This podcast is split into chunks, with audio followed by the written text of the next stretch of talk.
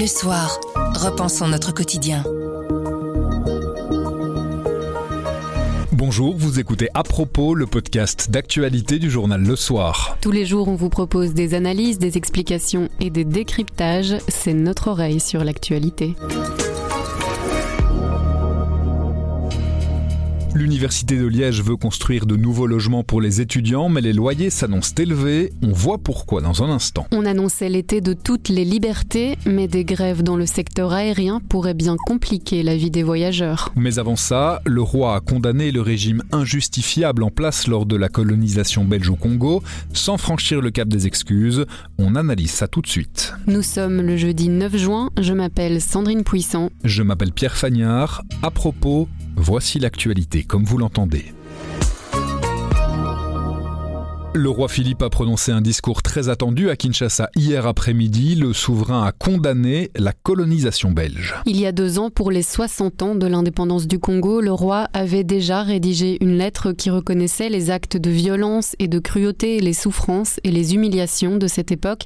C'était un premier pas. On a demandé à l'historien Vincent Dujardin si cette fois le roi est allé plus loin dans sa condamnation. Mais le roi est allé plus loin sur le plan de la reconnaissance des faits que dans la lettre du 30 juin 2020. Donc, c'était cette lettre au président Tshisekedi à l'occasion des 60 ans de l'indépendance du Congo. Ici, euh, dans ce discours, il condamne le régime colonial lui-même. Mais là, on est clairement un pas plus loin même s'il avait déjà dénoncé dans sa lettre de 2020 des actes de violence et de cruauté durant l'époque de l'État indépendant du Congo, donc du Congo léopoldien, et des souffrances et des humiliations causées durant la période coloniale ici le roi Philippe condamne le régime colonial parce que, explique-t-il, il est basé sur l'exploitation et la domination. Bien que de nombreux Belges se soient investis sincèrement, aimant profondément le Congo et ses habitants, le régime colonial comme tel était basé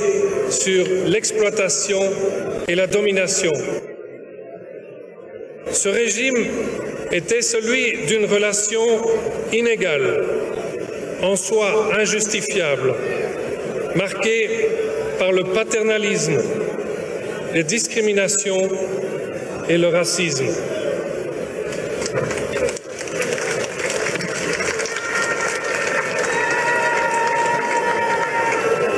Il a donné lieu à des exactions et des humiliations. Et donc vous avez dans la foulée les termes de relation inégale, régime injustifiable marqué par le paternalisme, les discriminations, le racisme. Et le roi ajoute encore que ce régime a donné lieu à des exactions et à des humiliations.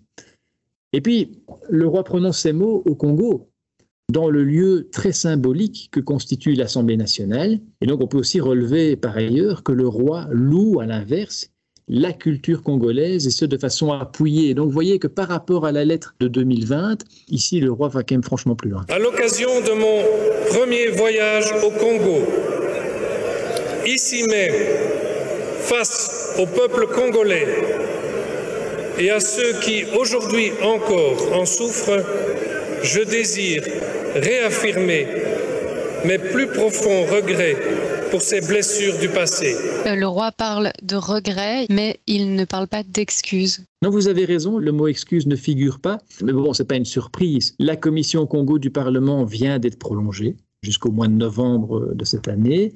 Et les séances dédiées au volet de réconciliation n'ont pas encore débuté. Donc il est logique de respecter le travail parlementaire et d'attendre les conclusions, puis les recommandations et après, il y aura le débat parlementaire autour de l'opportunité de prononcer ce mot, sur le plan philosophique d'abord, puis quant aux réparations éventuelles qui s'en suivraient.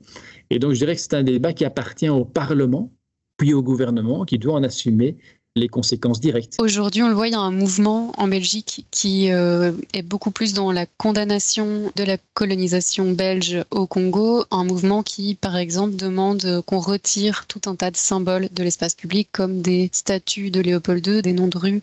Est-ce que le discours du roi s'inscrit dans cette tendance? Mais tout de même, hein, c'est évidemment une tendance que l'on observe en Belgique, vous avez raison, qu'on observe aussi ailleurs euh, dans le monde. Hein. Et donc, c'est le processus de colonisation lui-même qui est de plus en plus remis euh, en question et ce qui, vous avez de le dire, apparaît même dans le discours du roi Philippe aujourd'hui. Et donc, il n'est pas surprenant que cela soit suivi par des revendications hein, dans le domaine de l'espace public quant aux représentations de ce passé colonial, d'où des demandes plus régulières en faveur de déboulonnage. Et en la matière, il faudra trouver un juste équilibre. Il est en effet logique que l'espace public évolue. C'est un espace dynamique qui évolue, mais effacer toute trace du passé, déboulonner tous les Léopold II, tous les Napoléons, tous les Churchill ou autres, ça ne résoudra rien pour favoriser la cohésion de nos sociétés. Mais par contre, il y a un travail citoyen d'explication, de contextualisation qui devra être renforcé.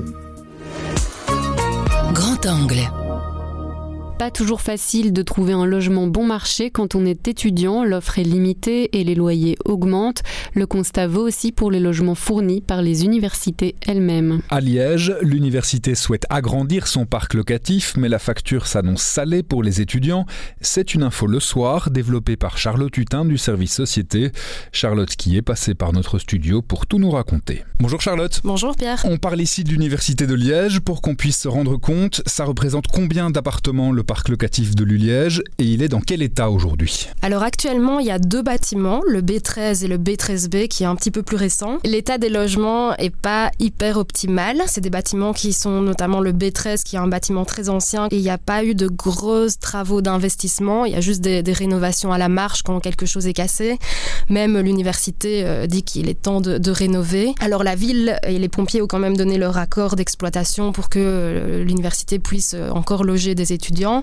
Mais c'est vrai que certains évoquent une situation quasi d'insalubrité, ce que nie l'université, mais en tout cas c'est quelque chose qui, est évoqué par certains membres du conseil d'administration. L'idée c'est donc de rénover ces logements-là, d'en construire d'autres, et tout ça, l'Uliège voudrait le faire via un partenariat public-privé. L'idée c'est de rénover ces 360 logements et d'en construire d'autres pour au total avoir 800 unités locatives. Il y a quelques années, il y a eu des discussions au sein du conseil d'administration pour voir si l'université faisait ses travaux de rénovation et ses, nouveaux euh, bâtiments sur ses fonds propres. À l'époque, la décision qui n'a pas été prise à la majorité a été d'externaliser le projet via un bail amphithéotique. En clair, l'université prête ses bâtiments et son terrain pendant une durée de 65 ans et les investisseurs peuvent pendant ces 65 ans-là exploiter euh, les bâtiments et le terrain avec accord de l'université. Donc l'université n'a plus rien à faire. Elle délègue sa gestion, mais aussi la construction pendant une durée de 65 ans. Et après ces 65 ans-là, elle récupère le terrain et le logement qui s'y trouvent en état. Au niveau de l'agenda, c'est une décision qui a été prise en février 2020. On est un petit peu plus de deux ans plus tard. Comment on peut expliquer ce délai? Alors déjà, il y a eu la crise sanitaire euh, quelques temps après euh, la validation de l'externalisation.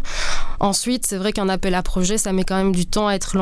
L'appel, il a été lancé seulement en juin 2021. Lors de la date finale de remise des, projets, euh, aucun projet n'avait été remis sur la table. Donc l'université a revu son cahier des charges et a relancé un appel à projet. Un premier projet a été remis en décembre 2021 par un consortium de trois entreprises privées. Dans le cadre des négociations autorisées par la procédure, un second projet a été soumis par le même euh, consortium le 29 avril. Deux projets donc déposés par le même soumissionnaire, vous avez pu les consulter. Ces deux elles sont fort éloignées l'une de l'autre Alors non, le projet en lui-même est euh, parfaitement identique. La seule différence, c'est au niveau des coûts. Le projet initial était aux alentours de 55 millions d'euros d'investissement pour la construction et la rénovation. Le second euh, est de 60 millions d'euros ce qui a forcément un impact sur le prix des loyers. Le premier projet prévoyait un prix moyen de 428 euros, toutes charges comprises. Le second prévoit une augmentation de 40 euros en moyenne pour atteindre les 468 euros, toutes charges comprises. Et comment est-ce que les porteurs du projet justifient cette augmentation? L'augmentation, elle est justifiée par la situation d'inflation que connaît la Belgique, mais également par l'augmentation des coûts de construction et forcément l'augmentation des coûts du prix de l'énergie. Avec ces tarifs-là, on en arrive à des loyers qui seraient plus ou moins 100 euros plus chers que ceux qui sont pratiqués aujourd'hui par l'université pour ces logements étudiants.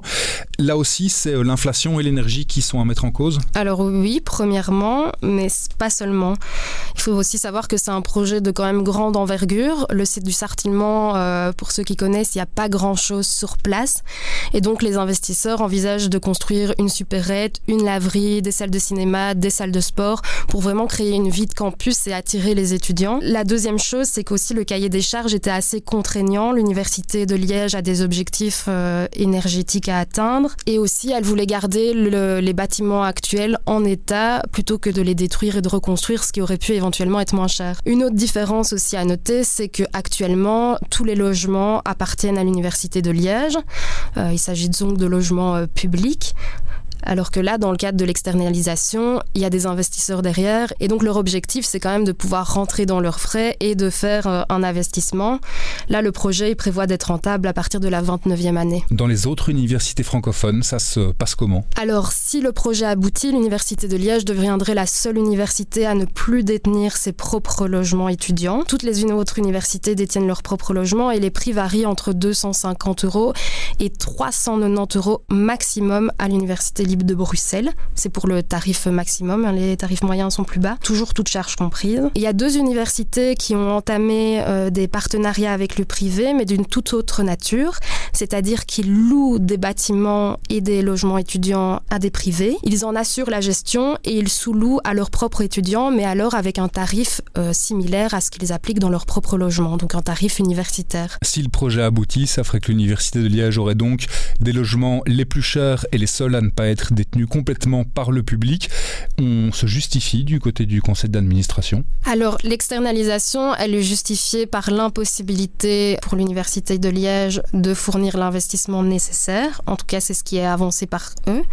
D'autres disent dans le conseil d'administration que l'université a la trésorerie nécessaire pour investir. Quoi qu'il en soit, le projet d'externalisation, il a été voté il y a plusieurs années. Et pour l'Université de Liège, il est indispensable de construire des nouveaux logements étudiants parce que le marché est trop tendu. Donc voilà la situation. Des négociations vont encore avoir lieu avec les investisseurs pour essayer de diminuer le prix, mais ce qu'on entend, c'est que ce serait diminuer le prix à la marge. Merci beaucoup Charlotte. Merci. Le secteur aérien devait redécoller cet été après la crise du Covid, mais la compagnie aérienne Brussels Airlines a déjà supprimé près de 150 vols pour alléger la charge de travail de son personnel. Une grève pourrait clouer les avions au sol pendant trois jours à la fin du mois, parce que la conciliation entre syndicats et direction bat de l'aile. C'est ce que nous explique Julien Bossler du service économie. À ce stade-ci, effectivement, il faut bien constater que direction et syndicats ne parviennent pas à s'entendre. Les syndicats vont retourner vers leur base. Euh, n'exclut pas un, mouvement de grève, donc mouvement de grève qui pourrait peut-être euh, toucher la fin du mois de juin. On ne sait pas pour l'instant. Les syndicats, ils demandent quoi? De revenir à la situation pré-Covid? Exactement. En fait, les syndicats estiment que la compagnie a demandé un effort durant la période Covid et que ça tenait presque du chantage à l'emploi. Du côté de la direction, on explique que Covid ou pas, il aurait fallu faire des efforts particuliers au niveau du personnel pour maintenir les coûts. Et donc ici, ben voilà, on est dans une phase de redémarrage de l'activité dans son ensemble. Et euh, ben à 20 jours de, du mois de juillet, effectivement, syndicats et direction ne parviennent pas euh, à s'entendre. On a aussi vu des problèmes avec également des menaces de mouvement de grève au sein de la compagnie Ryanair. On peut comparer les deux situations? On ne peut pas vraiment comparer les deux situations parce qu'il y a quand même une tradition de, de concertation sociale chez, chez, Brussels Airlines. Du côté de, de Ryanair, bah, il faut bien constater que la, la, gestion elle est plutôt, se fait plutôt par le conflit permanent et donc de manière chronique, Covid ou pas Covid, on voit éclater des conflits entre une direction qui est extrêmement inflexible et qui euh, impose des conditions de travail quand même assez particulières. Et alors, les syndicats, on le voit en Belgique, mais on le voit en fait aux quatre coins de l'Europe. La situation donc n'est pas vraiment comparable, si ce n'est que du côté de Ryanair, ça chauffe sérieusement aussi à quelques semaines des grands départs en vacances. Quand on regarde euh, l'actualité du secteur de l'aviation dans son ensemble, il y a eu des problèmes chez KLM, il y a eu des problèmes à l'aéroport de Schiphol, à l'aéroport de Roissy. On parle maintenant de Brussels Airlines. Ça veut dire que ça va être particulièrement compliqué de voyager en avion cet été Alors, on n'en a pas vraiment la certitude à ce stade-ci. Euh, il ne faut pas euh, commencer à parler d'apocalypse euh, aérien à ce, stade-ci et effrayer les voyageurs. Mais c'est vrai qu'il y a quelques nuages noirs qui s'amoncellent au-dessus du, du, du, secteur, qui est en plein redémarrage après le stop imposé par le, par le Covid. On risque de connaître un, été quelque peu tendu. Et cela dit, il n'y a pas que des conflits sociaux ouverts qui pourraient rendre la situation compliquée. Il y a en fait toute une question d'organisation à, à, à, relancer. Avec le Covid, eh bien, euh, il y a toute une partie du personnel dans les compagnies, dans, les, dans les services à l'aviation qui ont quitté le secteur Et, donc là, maintenant, de manière assez brutale, tout ce secteur euh, met les pleins gaz pour, pour redécoller.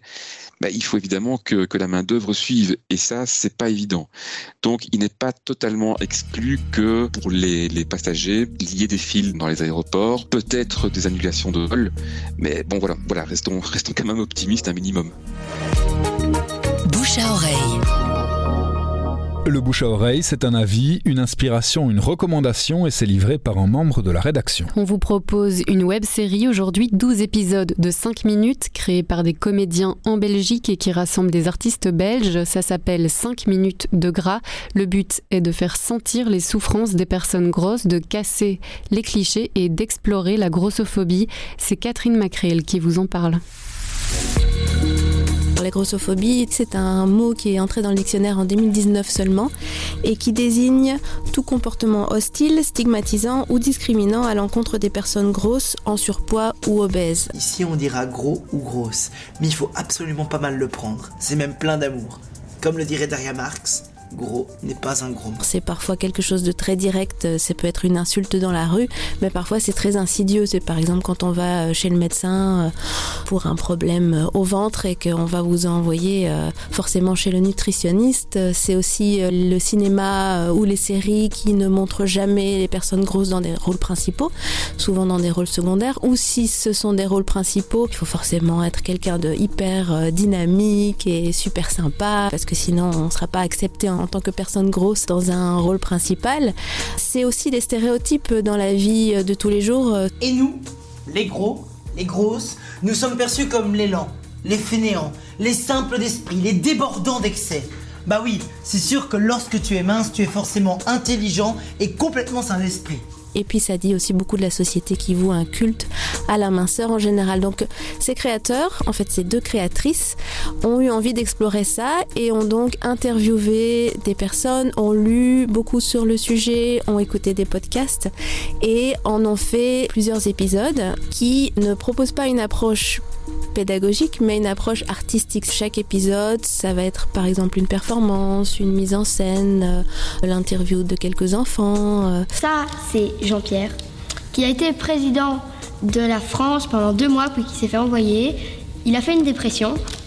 Et alors, euh, il a grossi. Et puis maintenant, il est, super heureux dans une autre dimension. À chaque fois, c'est fait avec des personnes différentes. Ça peut être euh, Nicolas qui a participé à la création de cette web série et qui a eu envie de parler de la légèreté. Même si de prime abord, on pourrait penser que c'est une personne pesante, en fait, il est habité lui d'une légèreté. Et alors, c'est un épisode où il danse sur une plage. C'est très varié, c'est très diversifié. Voilà, c'est un petit peu tous les aspects que l'on ignore en fait sur ce sujet. Alors qu'est-ce qu'on fait? On essaie de cacher la chair qui dépasse et de rentrer le ventre. Allez tout le monde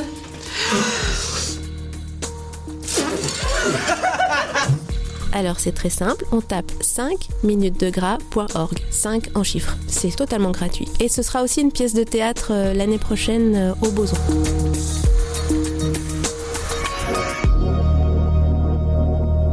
À propos, c'est fini pour aujourd'hui, mais on revient demain dès 7h. En attendant, abonnez-vous, partagez-nous.